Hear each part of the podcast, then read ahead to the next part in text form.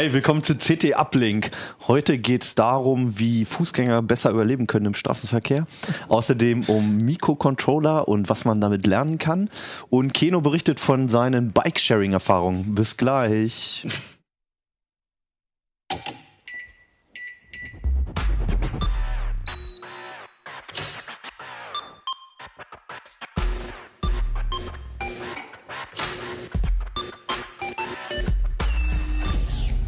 CT Uplink.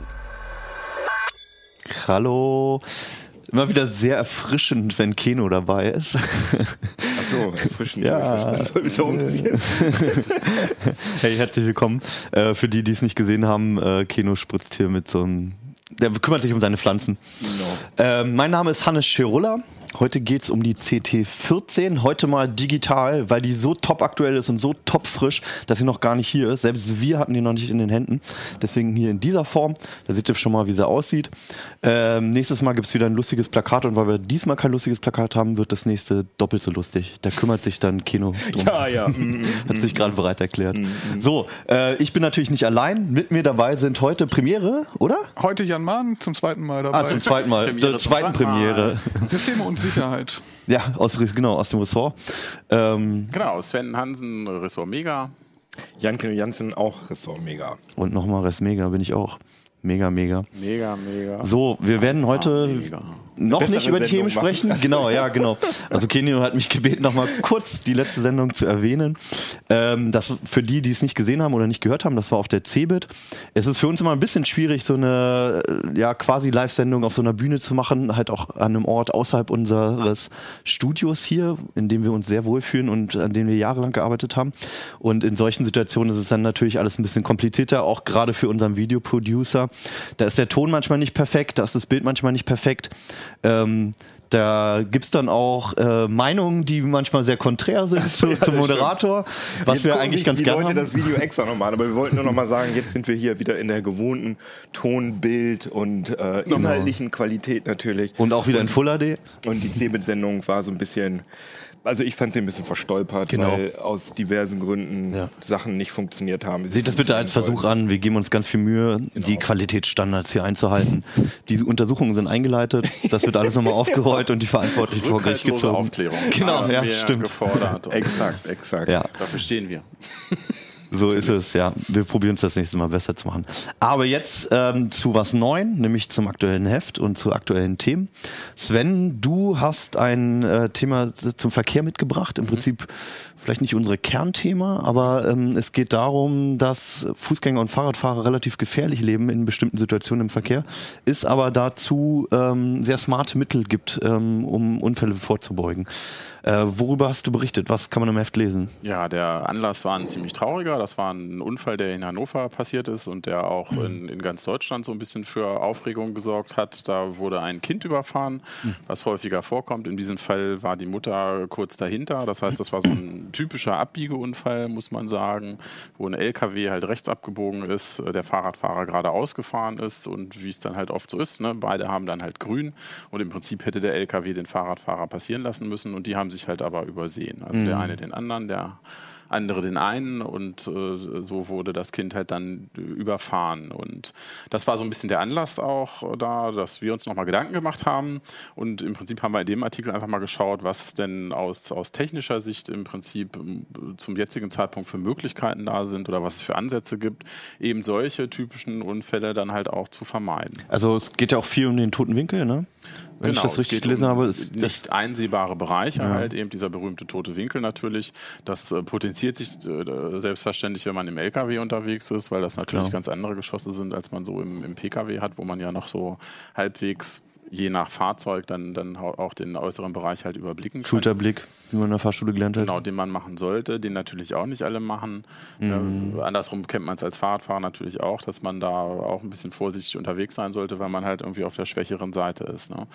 Ähm, aber eben, es gibt verschiedene Das ist Ansätze. ja, das ist ja eigentlich gibt es das Problem, seitdem es Autos gibt, ne? Das ist ja jetzt nicht, das ist ja jetzt nicht durch irgendwie neue Fahrkonzepte oder so aufgekommen, sondern das ist uralt das Problem, oder? Ja, auf jeden Fall. Also es ist auch rein statistisch leider so, da- dass halt einfach eine große Zahl von Radfahrer, Fußgängern halt auch bei, gerade bei so diesem Typumfall sozusagen ums Leben, ko- Leben kommt. Ne? Weil das Äh, das äh, Grundproblem dahinter ist natürlich, dass äh, gerade bei den Verkehrsanlagen, bei den Verkehrsregelanlagen dann im Prinzip zweimal grün gegeben wird. Ne? Und das mhm. bedeutet natürlich automatisch immer, dass solche Missverständnisse leichter aufkommen könnten, als wenn wirklich immer exklusives Grün für jeden da halt irgendwie mhm. unterwegs wäre. So, was gibt es für Lösungen? Ja, genau. Also so grob lässt, lässt, lässt sich das äh, aufteilen in Lösungen, die halt nur vom, vom, vom Fahrzeug ausgehen, also technischen Lösungen, die halt nur in, in dem Fahrzeug untergebracht werden. Da ist es im Prinzip so, dass man halt verschiedene Sen Sensorik zur Hilfe nimmt, entweder LIDAR-Scanner, Ultraschall- oder Radarscanner. Um LIDAR, kannst du vielleicht kurz mal erklären? Genau, das ist so ein Laserscanner. Einige Leute werden das kennen, gerade von den hochautomatisierten Fahrzeugen, da wird das viel eingesetzt, mhm. weil man äh, ziemlich weit damit gucken kann und weil man ziemlich äh, schnell in kurzen Zeitintervallen halt die gesamte Umgebung äh, abscannen kann mit so einem Lichtstrahl. Ne? Das mhm. heißt, ja, das ist wie so ein Laserbeam, der wird halt ausgesendet, wird abgelenkt über Spiegel, dass er halt entweder eine Rotation komplett macht, 360 Grad, oder nur in einem Bereich von 180 Grad halt seitlich einen Bereich mhm. halt abfängt. Und dann und das, das findet im Infrarotbereich statt? halt nicht, nicht sichtbar, ja, genau. Ja, ja, klar. Mhm. Also es ist jetzt nicht so, dass so eine, so eine Disco-Kiste dann immer an einem vorbeifährt oder so. Und mit Lasern, ja, klasse. Wow, wow, wow. Finde ich auch nicht schlecht. Genau. Und äh, dann kommt heutzutage auch viel, viel dazu, dass, dass man eben nicht nur einen Sensorweg nimmt, sondern dass man mehrere Sensoren äh, zusammenschaltet, so sogenannte Sensorfusion, mhm. um auch, was, was immer sehr problematisch ist, ist bei den Geschichten diese False Positives, also ne, wenn Fehlerkennungen sind vom System, um sowas zu vermeiden, dass irgendwelche Vollbremsungen eingeleitet mhm. werden, wo mhm. gar nichts ist, nimmt man mehrere Sensoren, mischt das zusammen. Da gibt es halt einige, einige Systeme von unterschiedlichen Herstellern, die wir halt im, im Artikel auch mal aufgedröselt haben, eben mhm. für Lkw oder halt auch für PKWs. Und dann gibt es halt andere Lösungen, die gehen interessanterweise mehr in die Infrastruktur. Also die, die setzen weiter außerhalb des Fahrzeugs an.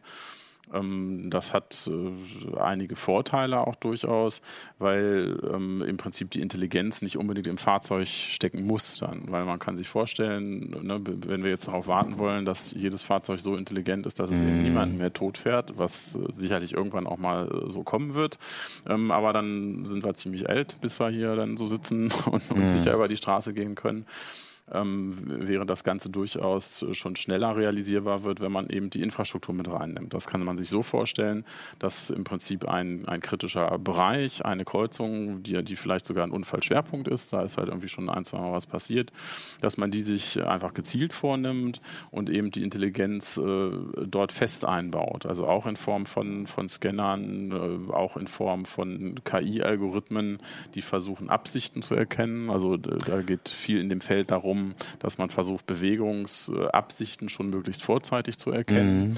um halt äh, kritische Situationen dann halt auch schon wie könnte man sich das konkret vorstellen? Da wäre eine Kreuzung, wo immer wieder was passiert und dann werden dort äh, auch Sensoren platziert, ähnliche genau. wie im Auto? Es gibt Modellversuche tatsächlich und, und auch da kommen eben solche LIDAR-Scanner oder Kamerasysteme mhm. natürlich ganz klassisch zum, zum, zum Einsatz und die versuchen im Prinzip dann auf so einer Kreuzung dann halt einfach alle Verkehrsteilnehmer zu tracken und mit ihren okay. jeweiligen Geschwindigkeiten, mit ihren Bewegungsvektoren und äh, versuchen dann vorzeitig eben dann schon zu erkennen, wenn da eine brenzlige Situation ansteht. Und die nächste Frage ist natürlich, ähm, erkennen ist die eine Sache, aber was kann man dann tun? Ja, genau, das muss ja weitergegeben genau, werden. Genau, das müsste dann weitergegeben werden. Und ähm, im Prinzip ist da halt äh, die, die Überlegung, ob man quasi auch schon Fahrzeuge mit einem geringeren Automatisierungsgrad zumindest ähm, so weit zugänglich machen kann, dass man sie von außen steuern kann. Im einfachsten Fall eine Notbremsung zum Beispiel. Ne? Okay. Also Gott. nicht, dass der Algorithmus dann halt äh, komplexe Ausweichmanöver macht, aber man könnte sich halt vorstellen, wenn da halt ersichtlich ist, weder der, der Fahrradfahrer noch der LKW bremst sozusagen, dass solche Systeme halt remote auch einfach einen Vollstopp Stopp der Situation herbeiführen können, zumindest was die Fahrzeuge angeht. Der Fahrerfahrer fährt natürlich weiter.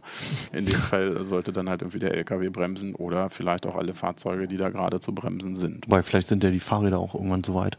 Dass die Leute über, dass die LKWs dass die auch kaputt fahren. Dass die LKWs aufpassen müssen.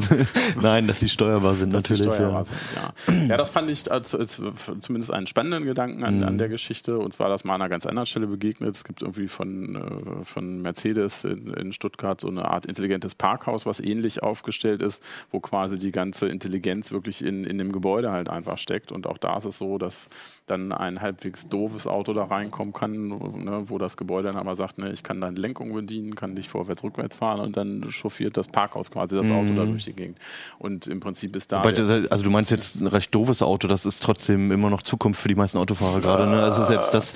Naja, also was Bremse angeht oder so, das ist ja mal gar keine Zukunft, ne? weil äh, allein die, dieses Auto hat ABS oder so, ne? also das heißt, Ja, okay, diese, dieser. Eingriff Mhm. in den Bremskreislauf, also jetzt Thema Notstopp oder so, das wäre eigentlich, ne? im Prinzip ist, äh, die nötigen Aktoren sind in allen Fahrzeugen drin. Nur die Schnittstelle fehlt ja Genau, die trotzdem. Schnittstelle nach außen und vor allen Dingen auch die sichere Schnittstelle nach außen, weil wenn man sich vorstellt, dass Autos von außen steuerbar Ja, das meine ich gerade.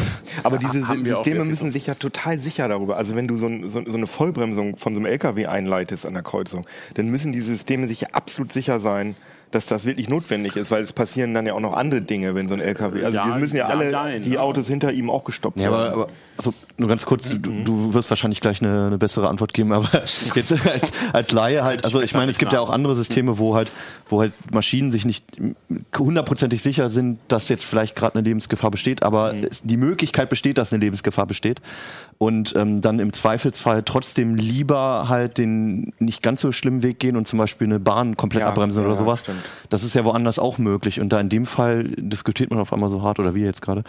Ähm, ich meine, wenn es um Menschenleben geht, selbst bei 60 Prozent oder sowas, wäre es sinnvoll, halt das Ganze abzubrechen. Wenn der LKW um die Ecke biegt, ist der sowieso nur 20, 30 Stundenkilometer schnell. Ne? Das ist ein, ist ein Problem, aber es ist halt ein bekanntes Problem. Ne? Eben, das sind eben diese False Positives einfach, dass, dass irgendwelche Maßnahmen eingeleitet werden, obwohl da halt eigentlich nichts war.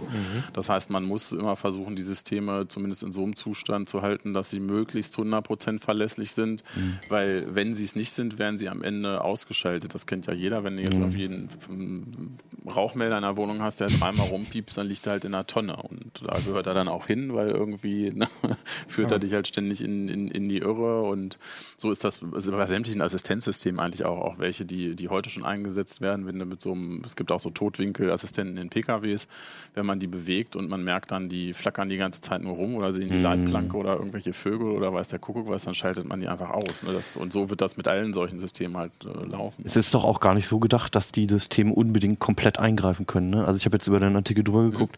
Ähm, in der ersten Stufe geht es doch aber auch eventuell erstmal darum, die, den Fahrer zu warnen oder deutlicher aufmerksam Genau. zu machen, oder? Das ist im Prinzip so die Funktionsweise von so einem klassischen Assistenzsystem, wie sie heute viel verbaut sind, dass die immer in Eskalationsstufen arbeiten. Also standardmäßig hast du meistens eher eine, entweder eine optische oder eine leichte akustische Warnung und dann wird das halt in Eskalationsstufen immer höher gefahren. Das kommt natürlich auch darauf an, wie viel Zeit du vor hast, hast vor einer kritischen Situation. Ne? Bringt ja dann nichts, wenn es nur piepst und dann fährt man den Radfahrer über den Haufen. Dann muss ja eingegriffen werden. Ne? Aber normalerweise würde ein System ja vorher schon was erkennen oder über einen LIDAR-Scanner würde halt sagen, so Achtung, ne, da ist ein Radfahrer, der könnte da eine Bahn kreuzen.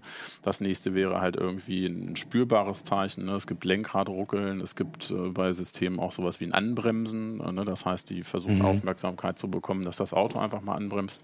Spätestens dann ist man als Fahrer eigentlich 100 Prozent bei der Sache, wenn man nicht irgendwie einen Herzinfarkt hatte oder so. Und dann gibt es eben die letzte Stufe, die natürlich dann eben vor dem eigentlichen Aufschlag passieren muss, dass das System dann von sich aus einfach zuschlägt.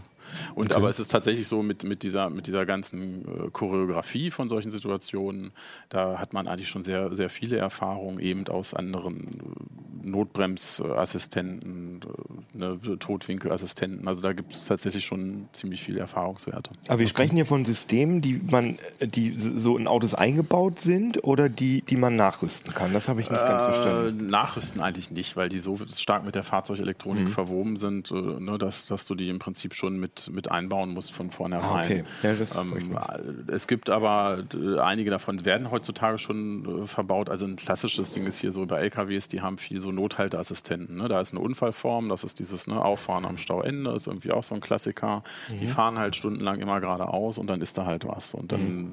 ne, ist die Aufmerksamkeit aber so niedrig, dass sie es nicht realisieren und rauschen dann da rein. Deshalb haben viele halt diese, so Notbremsassistenten, die halt auch schon, schon eingebaut ist das gesetzlich vorgeschrieben? Ist es äh, immer noch nicht, äh, wird halt aber dran gearbeitet. Das heißt, da guckt der Gesetzgeber gerade momentan. Und das ist ja immer so eine Frage, ne? das war, mit Airbags halt auch so, ne? Wann, wann ist Sicherheitstechnik dann so billig, dass sie dann halt auch wieder vorgeschrieben wird. Natürlich macht das die Fahrzeuge auch alles teurer am Ende. Ne? Ja, das wäre jetzt auch meine Frage. Also, solange es nicht gesetzlich vorgeschrieben ist, würden die meisten wahrscheinlich ja darauf verzichten, weil es auch natürlich, also es ist schöner, keinen Unfall zu haben, aber so, so richtig betreffen tut es ja eigentlich die anderen eher.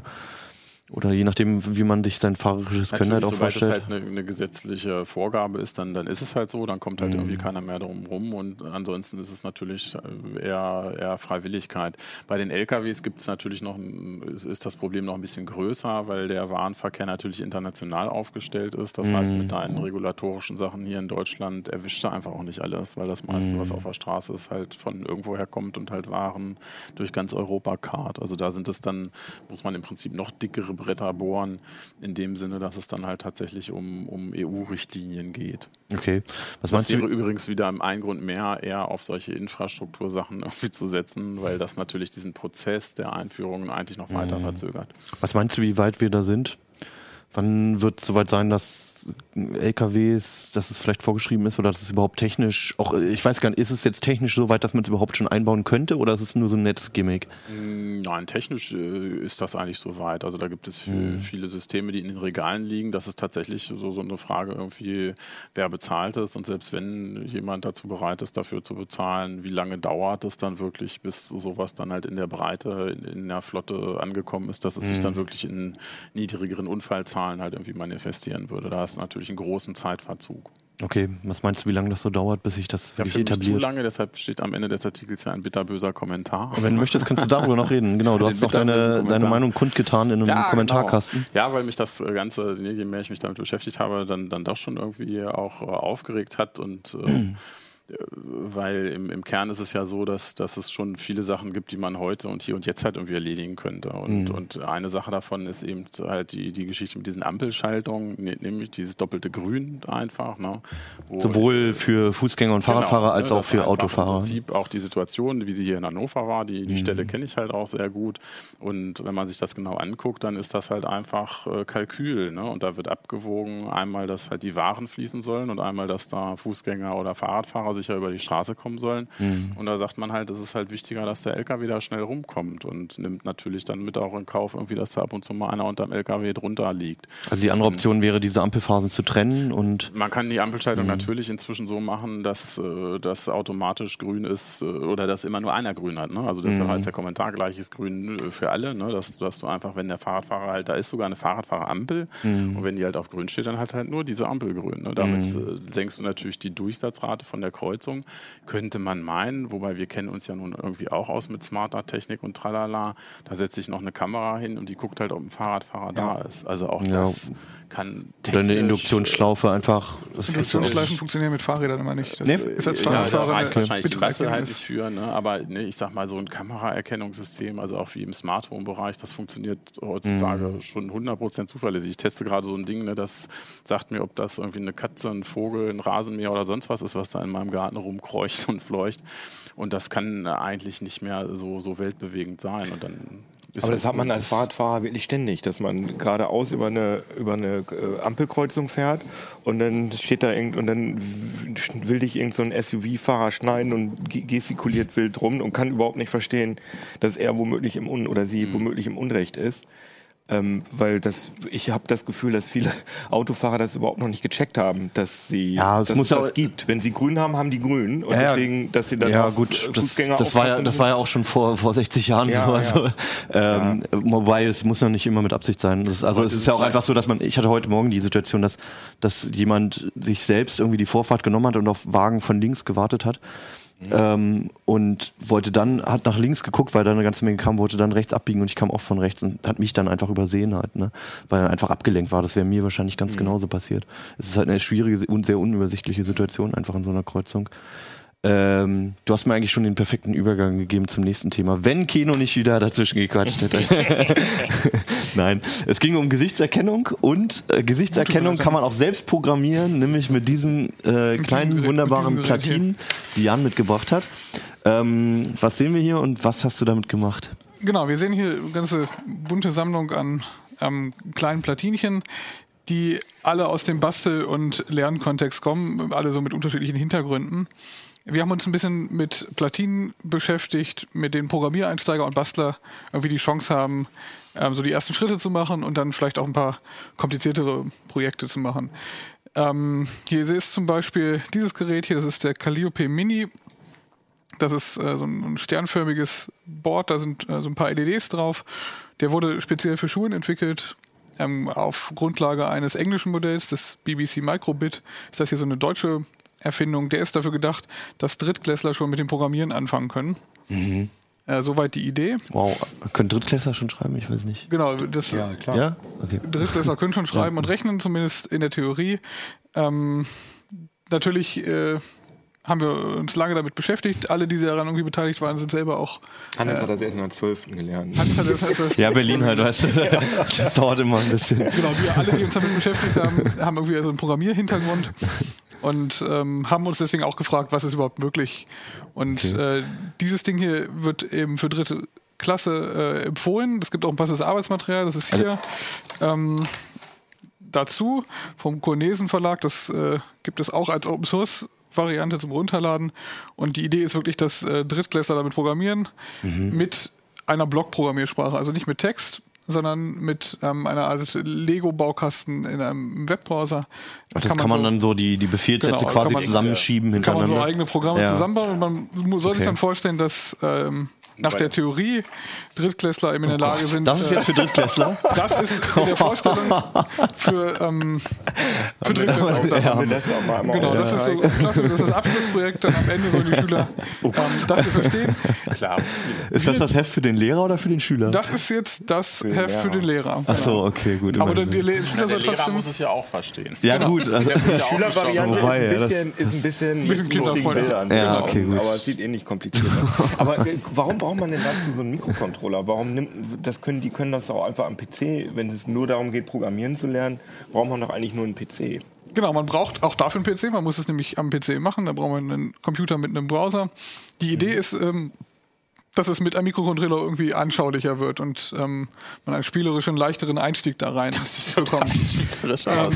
Also dass man Aber was macht es denn? physische Objekte Genau, ich äh, habe da drauf, ansteuern ich habe da drauf zum Beispiel ähm, so ein paar LEDs in so einer Matrix. Ich mach, pack das hier mal weg. ja, das verwirrt sonst Ähm, nur. in so einer Matrix sind hier so LEDs drauf, irgendwie Haben die 5 mal, Blinkern dann. 5 mal 5. Und ähm, wir haben uns da ein kleines Projekt zu überlegt. Für so all diesen Platinen, die wir hier mit haben, haben wir irgendwie ein kleines Projekt. Das hier ist zum Beispiel eine Wasserwaage. Ach cool. Ach, witzig. Man sieht das, das Ding hat nämlich einen Lagesensor, da sitzt äh, ein Umweltsensor und ein Lagesensor drauf.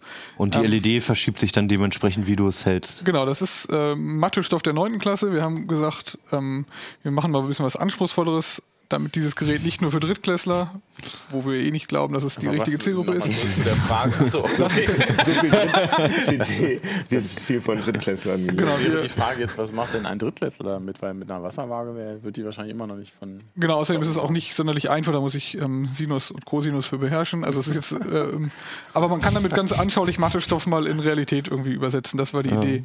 Ähm, der Drittklässler kann damit zum Beispiel äh, irgendwie ein kleines Spiel programmieren, wo irgendwie was aufleuchtet und ich Reaktionen zeigen muss. Ähm, ich kann die Temperaturen auslesen. Ich ähm, habe ein kleines Mikrofon, da kann ich eine Lautstärkeampel mitbauen, die äh, rot wird, Ah. wenn ich ähm, wenn es in der Klasse zu laut wird, auch. genau. Oh ja, sehr pädagogisch, ja. Das sind dann irgendwie so ähm, kleine if, kann ich daran lernen, was eine if-Abfrage ist und ich kann irgendwie kleine Schleifen bauen und äh, Zahlen hochziehen lassen und was blinken lassen. Das ist der Gedanke, dass Schüler eben an das Programmieren herangeführt werden und dass es schöner ist, wenn man das irgendwie mit physischer Hardware macht. Und die Platine selbst ist jetzt auch vom Schulbuchverlag gesponsert? Oder? Die Schule, die, die Platine selbst kommt von so einer Organisation, die getragen wird von vielen großen Unternehmen. Das ist auch was, was uns dabei aufgefallen ist. Also dieser Calliope wird unter anderem von Google und von Bosch unterstützt. Das heißt, die zahlen eine Menge Geld. Bosch äh, spendet jeden Sensor, der da drauf ist. Äh, Google eine große Menge Geld.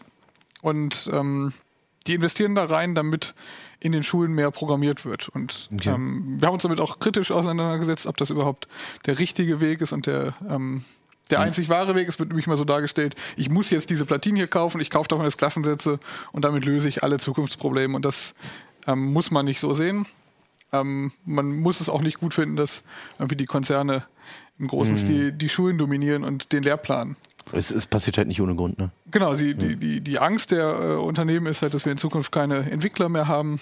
Und man glaubt irgendwie, es wäre der einzig wahre Weg, jetzt diese Platinen in die Schulen zu bringen, damit die Schüler programmieren lernen und algorithmisch denken und Das, Das ist ja legitim. Also, dass Ja, sie sozusagen nicht ja. einfach PR machen wollen für Ja. ihre Firma, sondern dass sie einfach sagen, hm, irgendwie haben wir hier Fachkräftemangel und wir brauchen mehr technisch Ja. ausgebildete Menschen. Und Aber, aber gerade halt im, im Bildungsbereich, finde ich, muss man halt immer sehr aufpassen, Genau, wo eigentlich die ist Aufgabe des Staates. Weil eigentlich, genau, Die Dinger Aufgabe kosten des Staates ist. 35 Euro, das ist ähm, auch nicht die, die, die Unsumme, die man da bezahlt. Aber man muss erstmal die Sinnfrage stellen und vor allen Dingen muss man sagen, dass Hardware keine Probleme löst. Es macht keinen Sinn, Hardware in Klassenräume zu werfen und zu sagen, jetzt haben wir guten Unterricht. Die, ähm, es geht aber auch nicht zu sagen, dass alle Lehrer jetzt programmieren und unterrichten können muss, weil ähm, nicht jeder kann programmieren und nicht jeder wird gut programmieren Ist es, ist, es lehren. denn, ist es denn mittlerweile ansonsten irgendwie im klassischen Lehrplan festgehalten, also so, so, so ein Teil zu haben, wo die programmieren lernen, die Schüler? Oder ist es jetzt was ganz Neues, ein ganz neues Element in den Es, ist, gibt, Im Unterricht? es gibt keinen flächendeckenden Informatikunterricht, ähm, definitiv nicht. Es ist aktuell äh, viel im freiwilligen Bereich. Man braucht auch freiwillige Lehrer und ich behaupte auch, dass es, also das ist meine persönliche Meinung, es ist auch gut so, dass motivierte Lehrer programmieren lernen und ich finde nicht, dass jeder Lehrer das unterrichten sollen müsste. Es kann auch nicht jeder Musik unterrichten, wenn nicht jeder musikalisch ist und so ein bisschen brauche ich eine Art Wobei Talent so dafür. Züge tatsächlich in, in dem Mathematikunterricht schon drin sind. Ne? Meine Tochter kommt jetzt in die dritte Klasse irgendwie, insofern bin ich da ganz gut im Bilde, was die halt da so machen. Und wenn du da so durch die Lehrwerke gehst, erste, zweite Klasse, dann hat das schon auch, was mich überrascht hat, ansatzweise was irgendwie mit Logik oder so zu tun. Mhm. Also die fangen da schon sehr früh an, also mit der Denkweise einfach nur. Ne? Das fand ich schon, schon verblüffend. Fangen auch sehr früh an mit so Textaufgaben, wo man ein bisschen drüber rumpuzzeln muss irgendwie. Also da hat sich auch schon einiges getan. Okay. Aber wie gesagt, diese Platinen sind jetzt äh, nicht das Allheilmittel. Mhm. Sie sind aber auch nicht nur für Schulen gedacht. Äh, wir hatten noch so ein paar andere oder nicht Genau, erwähnen nochmal, weil manche sind ja auch schon altbe alte Bekannte. Genau, der Raspberry zum Beispiel war ja mal die erste große Schulplatine. Das ist äh, ein vollwertiger Computer. Mhm. Man muss halt sagen, der ist in der Schule nie angekommen. In dem Stil, wie er mal gedacht war. Die erste Tranche, die in Großbritannien rauskam, wurde ja sofort von den Makern und Bastlern weggeschnappt. Zu Recht, weil das irgendwie ähm, ein cooles Ding ist. So gut für die Schule. Die meisten CT-Leser haben irgendwie einen zu Hause. Man nutzt den irgendwie als Heimserver für alle möglichen Dinge. Äh, als Ja. Mediastation. Oder, oder wie die Ja. meisten CT-redakteure, die sich erst gekauft haben und jetzt überlegen, welche Projekte dann sie damit machen könnten. gekauft. Ja, genau, und dann die zweite Version. dann die dritte. Genau. genau, ich habe auch drei. Man kann so viel damit machen. Man kann viel damit machen, aber man hat ja doch nicht die Zeit. Ja. Genau, wir haben äh, also festgestellt, dass der in Schulen gar nicht ähm, so ähm, weit Okay. verbreitet ist. Man kann damit wirklich tolle Dinge tun. Wir haben äh, zum Beispiel einen kleinen Versuch gezeigt, wie man Bilderkennung damit macht. Der hat nämlich genug Prozessorleistung. Wo wir wieder beim Thema sind. Genau, Bilderkennung. Ähm, da geht es um so eine ganz simple Gesichtserkennung. Ähm, auch für Leute, die davon nicht viel verstehen, äh, die können das zu Hause einfach. Okay. Also ich muss nicht der große KI-Profi sein, bin ich nämlich persönlich auch nicht. Macht man das dann alles selbst, diese Programmierung, oder, oder nimmt man dann schon Elemente aus vorgefertigten Projekten und Ja, in diesem baut haben wir das soweit ähm, vereinfacht, dass man nur noch einen Container starten muss, Mhm. das, ähm, der das alles irgendwie übernimmt. Und da drin wirft er dann am Ende raus, was er für Gesichter sieht. Das ist irgendwie sehr eindrucksvoll. Da sehe ich nämlich auch, auf welchem Stand irgendwie so Bilderkennung heutzutage schon ist, mit sehr wenig Arbeit und mit sehr wenig Prozessor. Du hast Das gerade ist so eine fertige Library, oder? Das was? ist ein, eine, eine Library, die wir nutzen, die in einem Container steckt und die ist soweit die habt fertig. ihr vorbereitet? Das haben wir vorbereitet. Ah, ja. Das ist so, wie es jetzt aussieht, haben wir es vorbereitet. Also es basiert natürlich auf Mhm. Vorarbeiten. Das haben wir soweit zusammengebaut. Ähm, und ich kann, ähm, wenn ich ein bisschen Python kann, kann ich da auch irgendwie noch Erweiterungen bauen. Das zum Beispiel auch in meinem Smart Home nutzen, Mhm. um die Katze zu erkennen oder den Nachbarn Rasen, ja.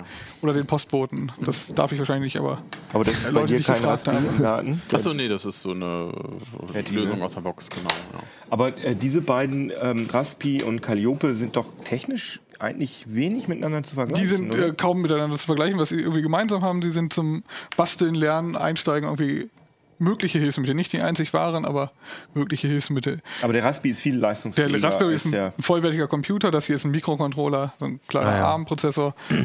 Ein ganz, ganz kleiner, das ist hier eben ein vollwertiger Vierkerner, mit dem ich ja auch ähm, theoretisch den ich als Bürorechner nutzen könnte. aber die kosten trotzdem ähnlich viel. Das Sie kosten halt interessanterweise erstaunlich, äh, also sind alle so im gleichen Bereich. Wir haben hier noch den, den Arduino, das ist eben ein reines Bastlerboard, dafür wurde er immer gemacht.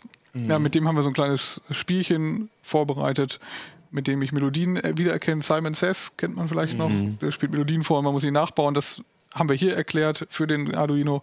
Der kostet auch 35 Euro, so wie die anderen auch. Obwohl Arduinos kann man für einen- so einen Nachbau, Arduinos kriegt man für einen Fünfer aus China. Genau, oder so, Nachbauten, ja, weil die Hardware irgendwie Ja, offen klar. ist und man die, das Nachbauten Aber das gibt. stimmt schon, dieser Calliope ist jetzt kein Schnapper oder so, ne? Also ist jetzt nicht so, dass sie den zum Selbstkostenpreis abgeben. Wenn ich den also, privat kaufe und damit zu Hause irgendwie basteln will, dann nicht. Wenn ich ähm, den für die Schule haben will, dann habe ich ziemlich viele Möglichkeiten, den sogar umsonst zu kriegen als Klassensatz, eben weil es ähm, Projektpartner gibt, die das bezahlen.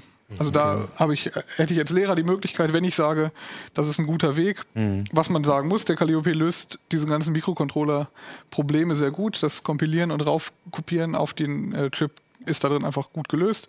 Ich stecke den an den USB-Port und der meldet sich als Laufwerk an und ich Ah. lege da den, das okay. Hexadezimalfile aus dem Online-Editor rein. Das ist irgendwie grundschultauglich. Also wenn ich sage, ich möchte das machen, dann ist das eine Möglichkeit. Genauso wie beim BBC Microbit. Der sieht ein bisschen anders aus, hat eine andere Bauform, aber ist technisch sehr ähnlich. Ist auf jeden Fall auch niederschwellig fürs Lehrpersonal. Ne? Das Weil ist da niederschwellig. da, also hier beim, beim Wahrscheinlich hast du eher das Problem, dass, dass junge Schüler sich gar nicht mehr mit so einem klassischen PC auskennen. Genau, ich muss, das wird nämlich auch gerne vergessen. Ich muss nur noch einen Browser öffnen und am Ende ein File runterladen, das in ein Laufwerk schieben. Das klingt für uns irgendwie sehr trivial, Ja. aber dafür brauche ich doch ein bisschen PC-Anwenderwissen. Das ähm, kann ich nicht komplett weglassen. Und vor allem braucht man für jeden Schüler einen PC. Und ich brauche für jeden Schüler einen PC. Das Aber du machst es nacheinander. geht aber auch mit, geht aber auch mit Tablets. Ähm, das macht die Welt so. nicht einfacher. Also wir haben es auf dem Tablet getestet und die Blöcke zu verschieben und so, das ähm, ist einfach nicht wirklich toll. Aber es geht. Und dann kann ich es auch mit Bluetooth machen. Brauche ich kann das Kabel weglassen. Grund, äh, Grundschule, Klasse und dann mit Bluetooth rumhantieren. Genau, ich- das ist, ja. Und dann haben wir noch äh, einen dabei in der Serie, das ist hier die, die, der Octopus. Mit das ist, Drehpoti. der basiert auf dem ESP 8266. Ähm, das ist so ein ganz häufig verbreiteter Chip. Der hat auch ein paar äh, Dinge on board, so ein äh, Drehpoti hier oben drauf, auch Umweltsensorik, also Temperatur und äh, Batterieanschlüsse. Der löst auch irgendwie viele Probleme, ist aber ein ESP, den ich in der Arduino IDE programmieren soll. Und da kann auf dem Weg immer relativ viel schief gehen. Der ist auch für Fortgeschrittene, entweder für den Unterricht mit in der Oberstufe oder für Bastler zu Hause. Habt ihr irgendwo auch ähm, Erf Erfahrung aufschnappen können, äh, ob die Rechnung überhaupt ansatzweise aufgeht da mit der dritten Klasse? Also ich habe ne, hab selber letztes Jahr mal über so einen Lego-Roboter-Bausatz ge ge geschrieben auch, ne, was ähnlich ist mit ne, Objekten verschieben und so. Und Programmierung hast du da auch, ne, viele Sachen ähnlich, auf der Programmierseite tatsächlich sogar. Ähm, aber natürlich eine ganz andere Form, weil es einfach ein super geiles Spielzeug. Und selbst da habe ich so das Gefühl, dass das bei Kindern sehr schnell erlahmt. Ich kann mir überhaupt nicht vorstellen, dass ich mit so einem Ding irgendwen hinterm Ofen vorstelle. Außer, dass man es vielleicht werfen könnte, könnte ich mir vorstellen. ne? Man muss eines irgendwie Kind es sagen, ja. Aufkleben Weihnachten. Es wird auch so. viel damit rum gebastelt. Also in, in, wenn man im Internet ein bisschen sich umschaut, ähm, was damit gemacht wird, teilweise lassen die das dann irgendwie blinken und bauen rundherum was aus Papier, dass es äh, man das Licht besser sieht. Ist auch eine, eine Idee. Ähm, Ja, ich meine, also du, du kannst ja auch die Kinder irgendwie auf verschiedene Art und Weise ranführen. Äh, Manche sind eher auf dem technischen Trip und andere wollen viel lieber was basteln eigentlich und dann, genau, habe dann machst du das was zu Weihnachten oder so. Was ich hab denke, da auch auch meine technisch. Meinung zu äh, im Heft. andere Art. ja. Ich habe ich hab auch einen Kommentarkasten in dem Der Heft. Meinung haben wir immer genug. ähm, ich sag auch, dass ähm, man jedem Schüler irgendwie mal die Möglichkeit geben muss in seinem Leben, das mal gesehen zu haben. Gerade Schüler, die, die zu Hause irgendwie nicht die Möglichkeit haben.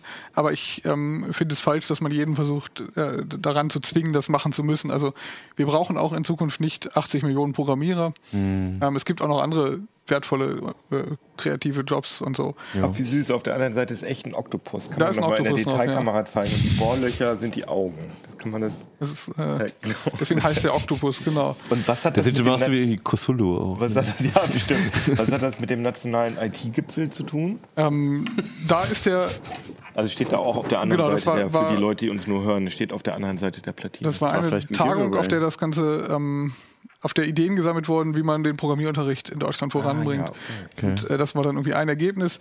Zu dieser Platine muss man sagen, dass die Community extrem klein ist. Und wir haben uns auch immer die Communities zu allen angeschaut. Zu dem Calliope und dem BBC ist die relativ groß, weil dieser BBC international ist und der Calliope die deutsche Kopie davon ist. Zum Raspberry gibt es eine gigantische Community. Also wenn ich Ja. sage, ich will irgendwas mit dem Raspberry machen, dann gebe ich das bei Google ein oder gucke in den CTs der letzten Jahre. Herr Hansen spielt schon wieder rum damit, nebenbei. Ja, das auch- Genau, sind mach sie das mal kaputt. Aber aber- Calliope und BBC Micro, die sind sozusagen auch kompatibel größtenteils. Die sind zu 99% kal- äh, kompatibel, weil die äh, äh, Microbit-Leute haben sich den BBC angeguckt und äh, eine Sache verändert, nämlich die Pins auf diese Sternform verteilt. Der hat ja nun wirklich auch ein bisschen Wellen geschlagen, das Ding. Ne? Wobei ich ihn nur, ne, da, dass der gekauft wurde, in die Schulen da gedrückt wurde, das heißt, wurde, also ist das denn auch eingeschlagen auf Schülerseite? Also gibt es da denn Erfahrung? Das war ja auch mal so ein Vorbild, ne, dieser BBC Micro, Genau. glaube ich. wir haben mit, auch mit deutschen Lehrern mal gesprochen oder mit, mit ein paar Lehrern gesprochen, die ähm, entweder mit dem den Microbit bekommen haben oder diesen äh, Octopus im Einsatz haben. Und ähm, die sagen, dass es einfach unglaublich schwer ist. Also ich weiß nicht, wer schon mal programmiert hat, weiß, es kommen immer mal zu Fehlern. Mhm. Und um die Fehler in einem Klassenraum mit 20 Leuten zu sehen, muss ich halt schon sehr, sehr gut sein. Und das ist was, was ähm, oh ja. also wenn fünf Schüler sagen, bei mir geht das aber nicht so, wie es an der Tafel ist, und dann den Fehler zu suchen. Ähm, Klingt aber nicht. Man kann mit diesen Blöcken keine Syntaxfehler machen. Also ich kann das Semikolon am Ende ja. nicht ver vergessen, das mhm. geht nicht, aber ich kann doch eine Menge andere Fehler machen. Und ich kann den USB-Port nicht richtig reinstecken oder bei dem Arduino-Basis, ich finde den Port nicht, ist auf einem anderen COM-Port angekommen. Mhm. Ähm, das sind einfach Fehler, die, da muss man irgendwie schon sehr, sehr erfahrener Bastler sein, um da äh, bei 20 Schülern darauf zu reagieren. Ich finde die Motivation halt so unglaublich gering. Ich kann mir überhaupt nicht vorstellen, dass ich jetzt meiner Tochter sage, hier, lasst uns mal eine Wasserwaage bauen. Mann. Ja. Man kann schon coole Sachen machen. Die coolen Als Sachen sind im Heft. Ja, wir haben zu jedem, braucht man immer eine Wasserwaage. Wir haben zu jedem äh, oh, ja. Projekt irgendwas Cooles. Dritte Barbie, Klasse, Barbie Haus. Richtig ausrichten. Also, Aber wozu braucht man denn über. Sorry, ich wollte ja, dich nicht unterbrechen. Äh, genau, wir haben zu jedem irgendwie ein Projekt vorgestellt und die Dinger auch mal einzeln. Äh, das heißt, man kann das auch zu Hause ausprobieren. Die Dinge gehen auch alle mit einem Kind. Die gehen auch für, äh, wenn man nicht mit Kindern bastelt, für. Kann man den, auch mit. Ja, kann man auch als Bastler selber machen. Basteln genau. Johann. Und gerade hier die, die Bilderkennung. Ich kann mir auch vorstellen, dass es so ein Ding ist, wo dann am Ende irgendwie man selbst mehr dran sitzt als die Kinder, die schnell das Interesse verlieren. Ja, so, ach, das, ja, nicht genau, anfassen. Hier, das bei, dem, bei dem Calliope war das definitiv so. Da hat äh, der Kollege Hayo dran gebastelt. Der ist, äh, kommt irgendwie aus der Windows-Programmierrichtung. Mhm. Und der hat das Ding, glaube ich, durchgespielt und hat am Ende dann die Feinheiten mit Bogenmaß und Grad ausrechnen in den Geräten. Die Unterschiede zwischen Microbit und äh, Calliope ähm, liegen nämlich sehr okay. weit in der Tiefe. Und, und aber, aber das wäre auch meine Frage. Warum, was ist denn überhaupt die Daseinsberechtigung des Calliope, wenn es eh nur ein Nachbau von Microbit Auf den hast du dich eingeschossen, ne? Nee, die Idee ist wirklich, ähm, ich habe den Microbit leider oben gelassen. Der Microbit, da sind die Pins alle nebeneinander und äh, ich habe ja hier außen noch so Kontakte, mhm. wo ich äh, Sensoren und äh, weiteres Zubehör anschließen kann. Mhm. Und da hat man gemerkt, dass ähm, wenn man hier so Krokodilklemmen oder diese ähm, Bananenstecker reinsteckt, dann gibt es schnell Kurzschlüsse, ah, wenn die ah. Pins. Ja. Deswegen hat man das in so eine Sternform übertragen, ja, weil zwischen hier und hier kann man äh, keinen Kurzschluss bauen. Mhm. Das ist der wesentliche Unterschied. Und okay. dass er Bogenmaß und Grad anders verwendet.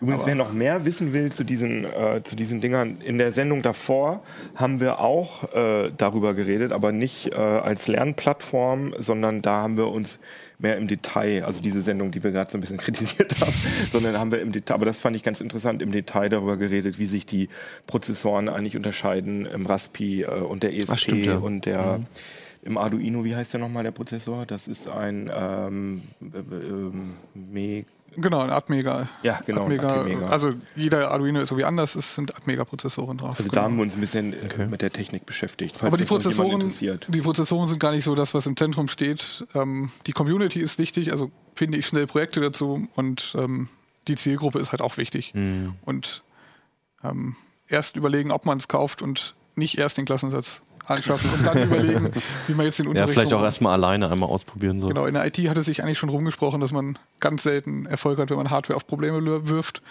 Ähm, das sollte man vorher drüber nachdenken. Ja. ja, gut. Aber trotzdem schöne Ansätze. Und ein bisschen Spaß kann man damit auf jeden man Fall haben. Man kann eine Menge ne? Spaß haben, ja. mit und ohne Kinder. Genau. Und vor allem mit den Projekten, die im Heft sind, genau. die ihr ausgeklügelt habt. Was denn mit Raspi und Co. Genau. Also wer so auch vielleicht manchmal braucht man ja so einen, so einen Start irgendwie mal was, was man vorgegeben bekommt, das findet ihr im Heft.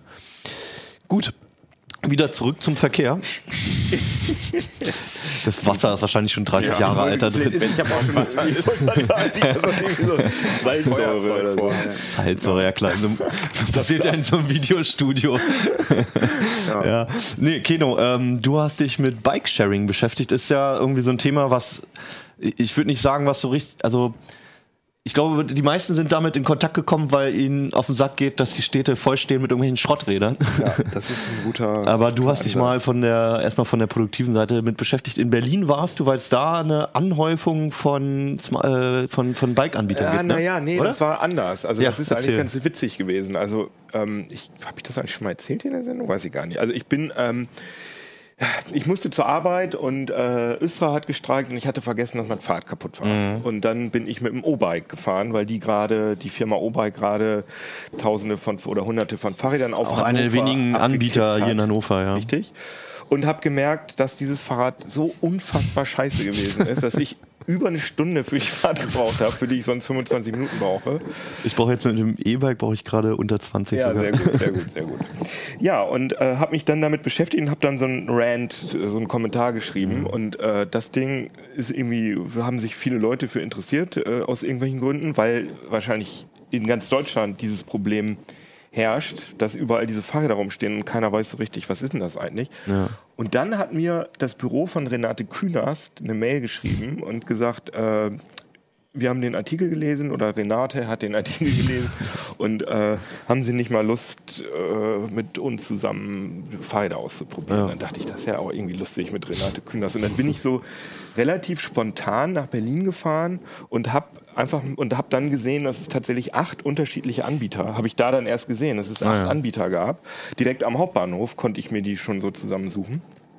Und dann habe ich tatsächlich acht von diesen Fahrrädern zusammengesammelt und bin dann mit Renate ein bisschen Rad gefahren, habe sie interviewt dazu und äh, habe dann gedacht, eigentlich könnte man da mal einen eigenen Artikel drüber machen, weil es eigentlich ganz interessant ist. Und habe dann sozusagen fast äh, so die Büchse der Pandora geöffnet, weil da wirklich unfassbar viel Seifenopern passieren in dieser Szene und viel Konfliktpotenzial. Weil, also es gab ja schon Ewigkeiten, gab es ja dieses ähm, Call a Bike von der Bahn, die kennen wir alle, diese, Diese roten, die immer silbernen, ne? Ja. Das sind so richtig krasse, robuste Teile mit diesen gebogenen ähm, Gepäckträgern, mit diesen Schnüren dran. Und Nextbike ist eine äh, Leipziger Firma, die gibt es auch schon über zehn Jahre, wenn ich Oh, mich wow. da recht entsinne. Die haben immer, die, die, da sieht man nicht unbedingt, dass das Nextbike ist, die haben immer Werbung drauf. Also deren Geschäftsmodell ist, dass die hinten die, die Abdeckung unterm, wie nennt sich das denn? Die, also das Hinterrad ist sozusagen so ein bisschen Ja. abgedeckt und da ist eine Werbung drauf. Zum Beispiel Visa gibt es in einigen Städten und das gibt es in tausend Geschmacks, in etlichen Geschmacksrichtungen. Aber das ist auch ein deutsches Unternehmen. Die Dinger werden auch sogar in Leipzig hergestellt. Manufaktur heißt das. Was, die. Rahmen werden in Deutschland hergestellt? Ich, bin- ich glaube sogar, ja, das Die weiß ich. Werbeauftritte. Also Aber normalerweise kommen die aus Taiwan, ja. Nee, aber bei den Nextbike-Rädern, die sind wirklich richt- relativ heavy duty und die werden Okay. auch gewartet. Anyways, aber das Ja. gibt's auf jeden Fall schon lange.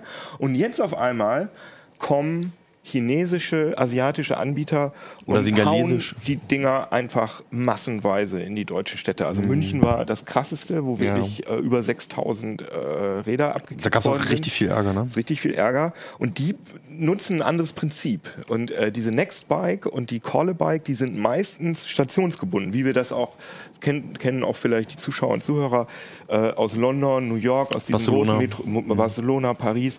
Da gibt es überall in der Stadt diese, diese Fahrradbuchten, nenne ich das jetzt mal, so Fahrradständer, wo man halt diese Fahrräder ausleihen kann. Und man muss die dann aber immer wieder da reinstellen, sonst muss man weiter bezahlen. Und so ist auch Nextbike und Collebike immer gewesen. Und diese chinesischen Anbieter haben jetzt das Free-Floating-Modell sozusagen ja, forciert, dass du die Teile inner, innerhalb eines bestimmten Bereichs frei irgendwo wegnehmen und irgendwo abstellen kannst. Und wo Mhm. die sind, siehst du in der App. Ist natürlich auch viel einfacher, weil die keine, Und weil die keine, für den Anbieter. weil die keine, ähm, ja, keine äh, Plätze anmieten müssen, wo sie ihre Fahrradstände aufstellen. Und ähm, eigentlich war auch unklar, ob sie es überhaupt dürfen, aber da gab es dann so ein, äh, ja, so ein Grundsatzurteil, dass äh, wenn du Fahrräder im verkehrstüchtigen Zustand darfst du einfach, darf jeder im Verkehrsraum abstellen, ohne dass irgendjemand äh, daran behindert wird. Also kam da jetzt O-Bike, Mobike, OFO und Bike mit Y. Das sind alles äh, schrottig, will ich nicht sagen, aber es sind alles relativ einfache Low Fahrräder, budget. Low-Budget-Fahrräder, die halt wirklich ja, in Massen jetzt in den Städten stehen und die man auf die man sich einfach draufsetzen kann. Dann kannst du mit der App einfach ähm, Das wäre jetzt noch meine. Frage. Die funktionieren alle per Smartphone, per App dann? Ja, die alten, also Nextbike, die, die Klassiker, Collebike und Nextbike gingen auch, da waren zum Teil Terminals an diesen, an diesen Fahrradständern oder konntest du anrufen oder SMS. Das war ein bisschen oldschooliger, aber die neuen funktionieren alle nur mit Apps. Und das Interessante ist, dass diese, dieser Free-Floating-Ansatz, ähm, da sagt mir der Deutschlandchef von Mobike, Jimmy Cliff heißt er, der sagt, ähm, Witzigerweise wie der Musiker. ja, der sagt, wir haben ein ganz anderes Geschäftsmodell, weil du, weil diese, diese stationsgebundenen Fahrräder, die richten sich vor allem an Touristen und Geschäftsleute. Aber bei den anderen Fahrrädern ist es so, die richten sich auch an Leute, die in den Städten wohnen, weil du halt wirklich zum Beispiel die, den ÖPNV anders nutzen kannst. Dass du zum Beispiel, also kennt ja jeder, dass man zum Beispiel S-Bahn fahren will. Wenn wir jetzt äh, S-Bahn fahren wollen, müssten wir zur Karl-Wiechert-Allee. Das ist aber ein bisschen zu weit, um zu laufen und es ist auch total nervig, da mit dem Bus hinzufahren. Also nehmen wir gleich die U-Bahn, obwohl das länger Oh ja. dauert. Oder Moja, genau. Aber wir könnten jetzt, wenn direkt vorm Verlag so ein, so ein Free-Floating-Fahrrad steht, Mhm. würden wir einfach diese 1,2 oder 1,5 Kilometer damit Aber zur warum Karl sollte das da zufällig stehen? Das hofft man oder Das- bewegen die das dahin? Ja, Das weil- ist eine sehr gute Frage. Das da dass äh, die sagen, dass sie mit großen, tollen Big Data-Analysen halt sich das die, die Ströme angucken und dann wirklich mit LKWs die Fahrräder dann umlegen dem, also, also wo, sagen sie. wo, wobei es in dem Fall jetzt, nicht. Wir es haben das dem, nie gesehen und ich glaube nicht, dass das von der so Firma, wird. also wenn wir von der Firma zum, zur S-Bahn wollen, wollte garantiert davor auch irgendjemand mal von der S-Bahn zur Firma. Ne? Richtig, richtig. Aber das funktioniert in Berlin. Habe ich das mal äh, eine Zeit wirklich ausprobiert. Da habe ich tatsächlich, also gerade bei den Mobikes, die habe ich an den Orten, wo ich war, habe ich immer Mobikes gefunden. Mhm. Die waren da schon äh, in Massen, äh, standen die da rum. Aber letztendlich haben sie natürlich auch irgendwelchen Kinderwagen den Weg versperrt und so weiter. Und das ist natürlich auch nicht so toll. Ja, vor allem, also wenn dir das Fahrrad nicht gehört, dann ist es dir eventuell auch völlig egal, ob es jetzt Ja, die- da steht äh, auf einem offenen Platz. Also ich würde mein pri privates Fa äh, Fahrrad würde ich nie irgendwo direkt volle Möhre auf den Platz stellen, allein schon weil es auffällt und ich Angst hätte, dass es geklaut wird. Ja, aber bei das ist bei ja dem Ding wäre es mir egal. Ja. Das ist ja aber auch gerade der Vorteil, dass Ja, die okay. Dinger, du, man hat ja auch manchmal die Situation, man ist mit dem Fahrrad unterwegs, trifft sich mit Leuten, die haben kein Fahrrad. Ja, ja, klar, und dann natürlich, schiebt man ja. das die ganze Zeit. Und diese Fahrräder kannst du einfach nur für eine ganz kurze Zeit benutzen, Mhm. stellst sie wieder hin, musst nicht mehr drüber nachdenken. Was kostet das überhaupt? Genau, das wollte ich auch gerade fragen. Ja. Das ist sehr günstig. Das kostet äh, zwischen, je nach Anbieter, zwischen 50 Cent pro halbe Stunde und 1,25 pro Das halbe. Stunde. Das ist nichts. Ja. Also das, und es gibt auch ähm, noch so Abo-Modelle, dass man Mhm. Flatrates hat und man kann. Also das ist wirklich höllisch billig, was auch dazu führt, dass äh, viele Medien oder auch Datenschutzbeauftragte einfach gesagt haben, das kann nicht sein, dass diese Firmen nur mit dem Fahrradverleih Geld verdienen, sondern da, Mhm. da, müssen, da muss irgendwas Komisches mit den Daten passieren. ja, was bei manchen Anbietern ja auch naheliegend ist. Es ist. Also ja, gerade bei O-Bike beispielsweise, da bei- Ja, na, richtig. ist, nicht, willst du es erzählen? Ja, also bei O-Bike steht in den AGBs stehen tatsächlich Sachen drin, die, die unzulässig sind. Also dass die, Mhm. die äh, persönlichen Daten an ähm, Partner weiter, an beliebige Partner weitergegeben werden können. Wobei Das da noch das Problem ist, dass der Inhaber der noch weitere Firmen hat, die gerade mit Daten halt arbeiten halt. Also das ist ein Singerleser, glaube ich. Und äh, die, das, Sing Singapur, ist das Singalese? ich meine schon, ja. Ach, heißt das so? Okay. Ich glaube also schon. ein Singer Bitte korrigiert mich ansonsten.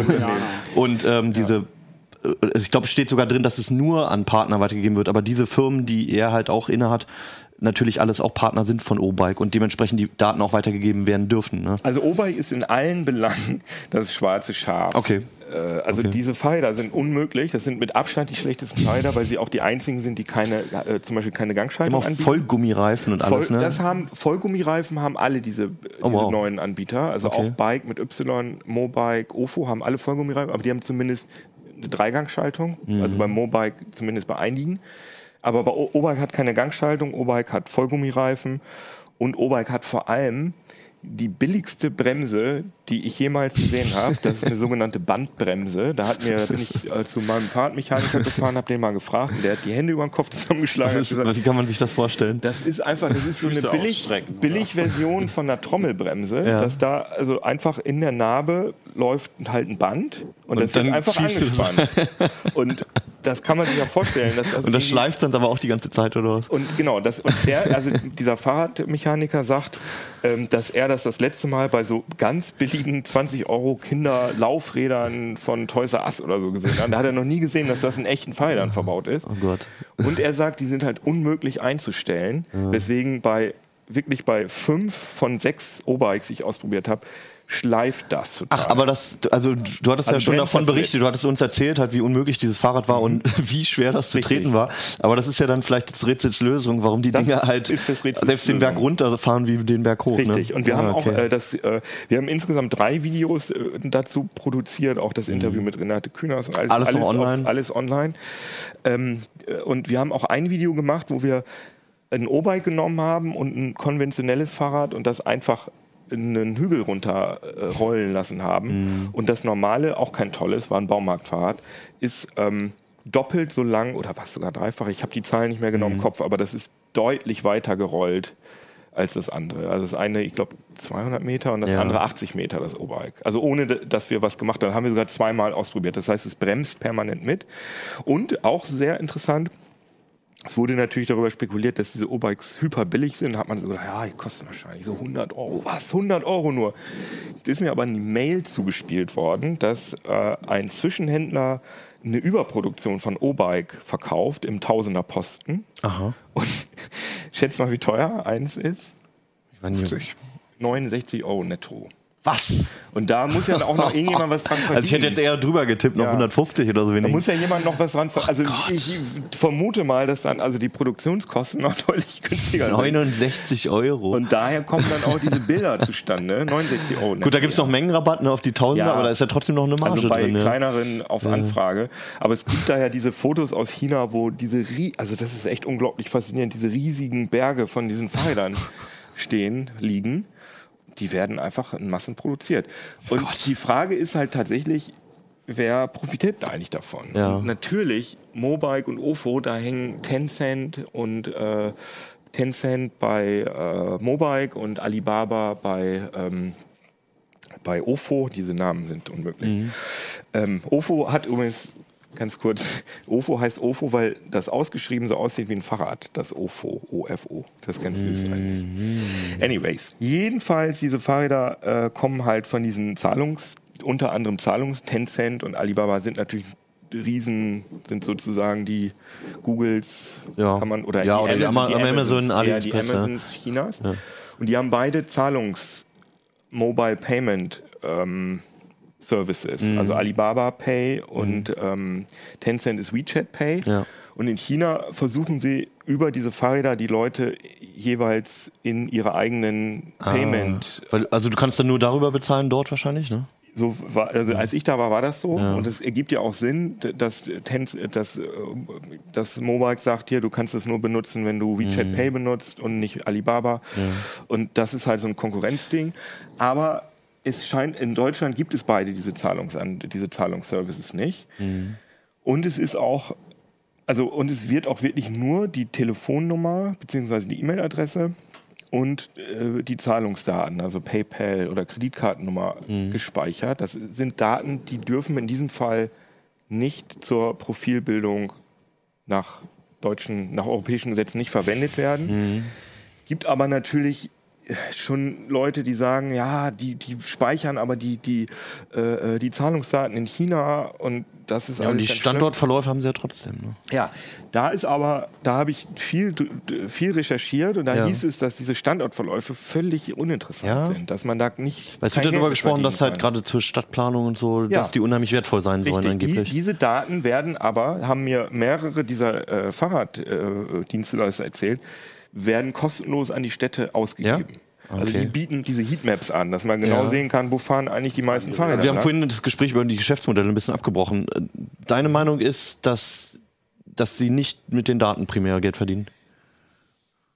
Oder wie, Also was für ein ich- Bild hast du von den Geschäftsmodellen? Also wie ich meinst du, verdienen die, Geld verdienen die überhaupt Geld? Das ist ja auch die Frage. Also wenn da AliExpress hintersteht oder Alibaba, ähm, dann ist ja auch überhaupt die Frage, ob die überhaupt Geld verdienen wollen die nächsten fünf, sechs Jahre damit oder ob die erstmal irgendwas etablieren wollen, um ein Monopol zu bilden, Also Ja, vielleicht später. ich bin ne? da sehr zwiegespalten, aber da natürlich Callerbike und Nextbike auch Mhm. nur so wenig Geld verlangt für die halbe Stunde, warum, warum sind die denn auch au- automatisch gut? Nextbike, mit Mhm. denen die sind sehr nett, mit denen habe ich auch gesprochen, die sagen, ja, wir machen aber ja Werbung, wir machen Werbung auf den Fahrrädern, da steht dann Ja, drauf gut. Mhm. und äh, die anderen halt nicht.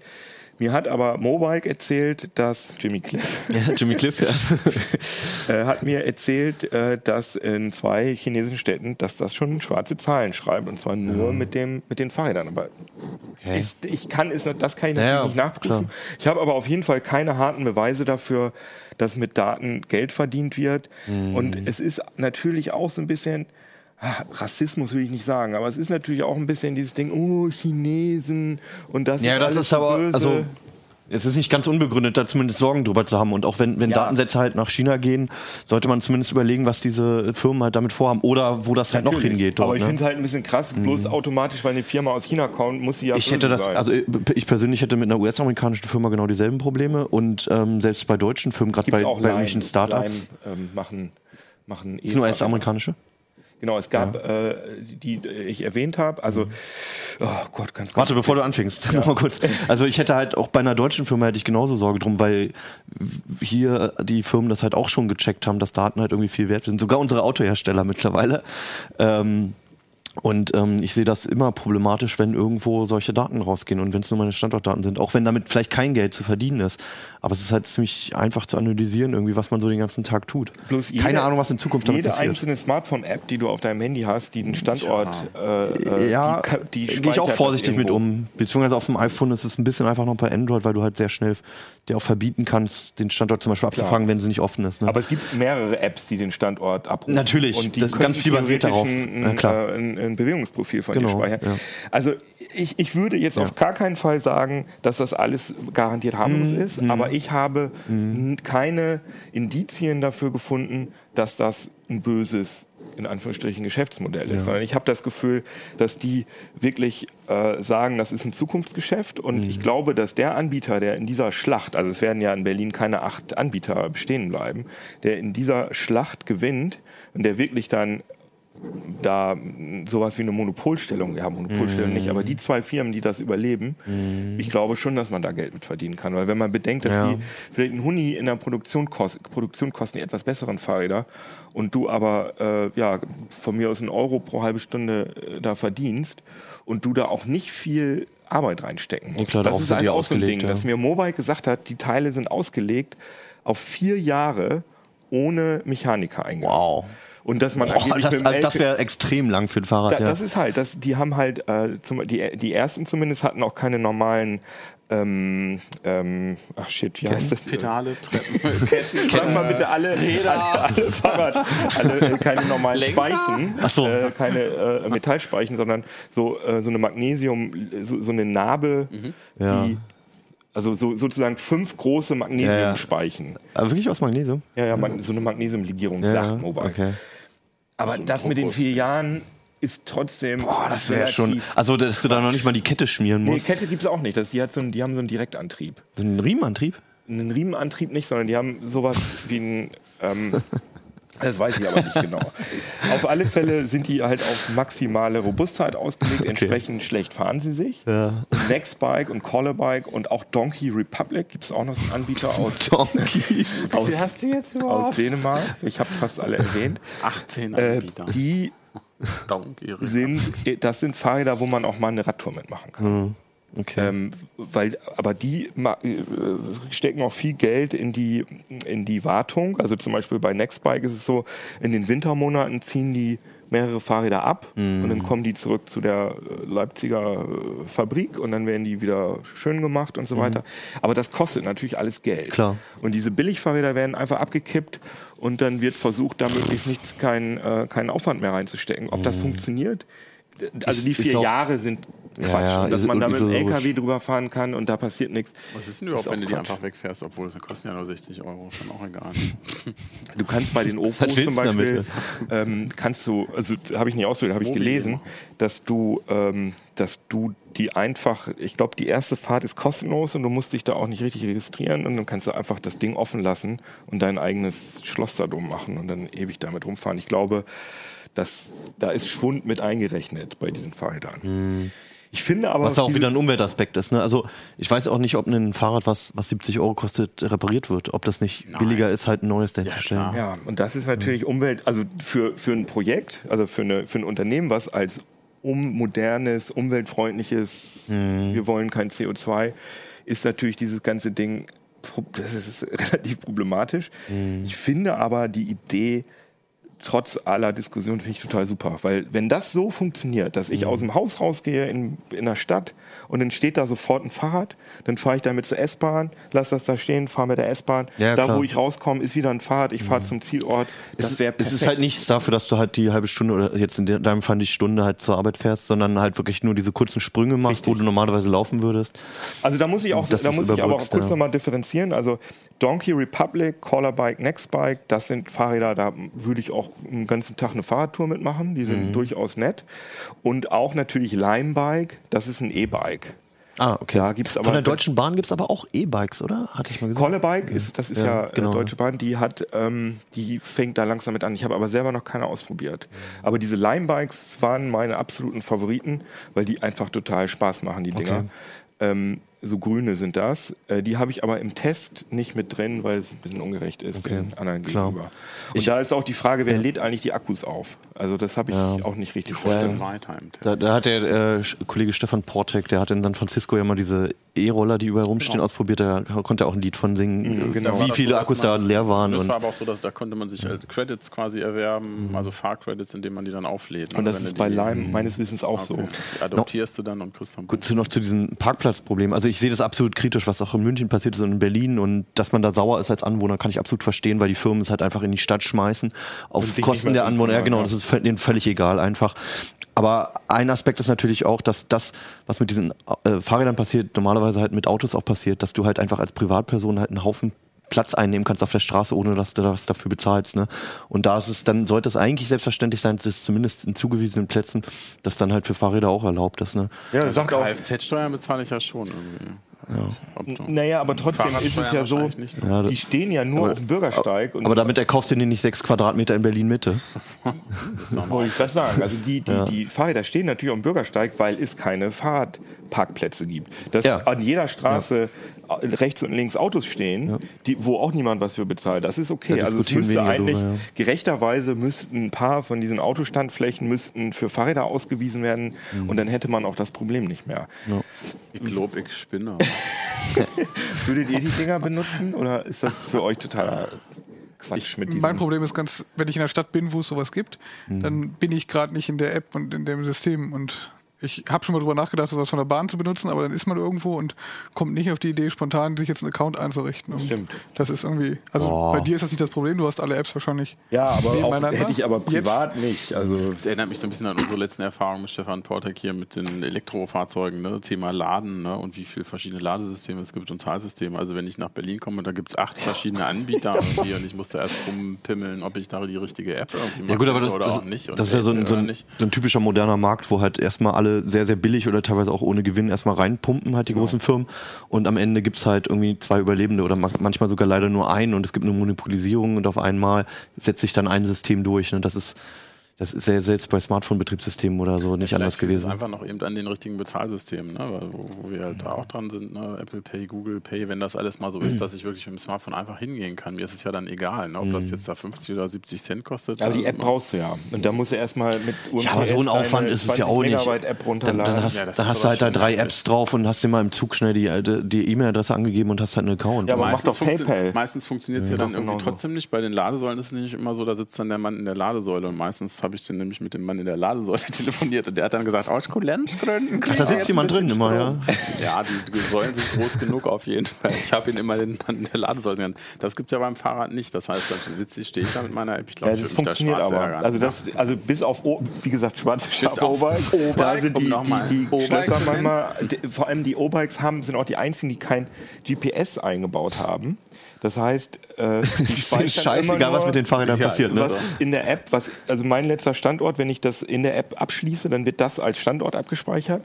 Und deswegen, und die haben auch keine Internetanbindung, die haben nur eine Bluetooth-Anbindung zum, zur Smart, zum Smartphone. Und dann drücke ich da drauf und wenn es das heißt ja aber, sie haben eine Batterie. Das ist ja schon mal das was. haben sie. Und Hammer. dann soll das Schloss aufspringen, aber ihr kennt ja Bluetooth, das funktioniert manchmal nicht und Mhm. dann geht das Schloss nicht auf.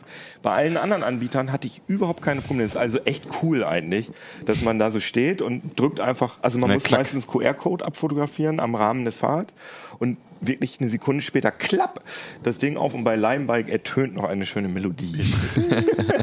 Gut. Und Genug ge- äh, ganz ja. kurz nochmal, so schlimm wie in Berlin ist es natürlich nirgendwo mit den acht äh, Anbietern. Generell ist es nirgendwo so schlimm wie in Berlin. Aber es gibt schon, ja, aber auch in anderen großen Städten in Deutschland sind bis zu vier Anbieter. Das Mhm. sind auch die, die in unserem Test mit abge, äh, abgedeckt werden. Okay. Und man kann auch einfach unser Heft kaufen und den Test lesen und äh, kann sich dann halt, wenn man nach Berlin fährt, kannst du dir vorher überlegen, äh, Genau. welches dir da am sympathischsten ist und dann brauchst du nur eine App vorher installieren. Nicht, dass er ein O-Bike gerät. Nee, jetzt haben wir genug gekloppt, die sind billig und ihr könnt ja selbst entscheiden, Ja, äh, welche gut sind. Keno hat schon seine Meinung. Ja, wie gesagt, das ist so krass, das ist wirklich in allen Belangen AGB-Scheiße, Fahrräder-Scheiße, So gut. Vielen Dank, dass ihr zugeschaut habt. Lest den Artikel von Keno und äh, ladet euch die richtigen Apps runter, bevor ihr in die äh, Städte fahrt, vor allem nach Berlin. Ähm, ja, und wenn ihr nicht raus wollt, dann holt euch doch mal einen Mikrocontroller, probiert die aus. Äh, Lasst euch nicht überfahren. lasst euch nicht überfahren. Genau, mit dem, wenn ihr mit dem äh, Leihrad fahrt, lasst euch nicht überfahren. Bleibt Jetzt haben wir alle frisch. Themen ausgedeckt. genau, keep fresh. Wir sehen uns nächste Woche wieder. Viel Spaß mit dem Heft, wenn ihr es euch holt oder sowieso nach Hause geschickt bekommt. Bis dann. Ciao. Ciao.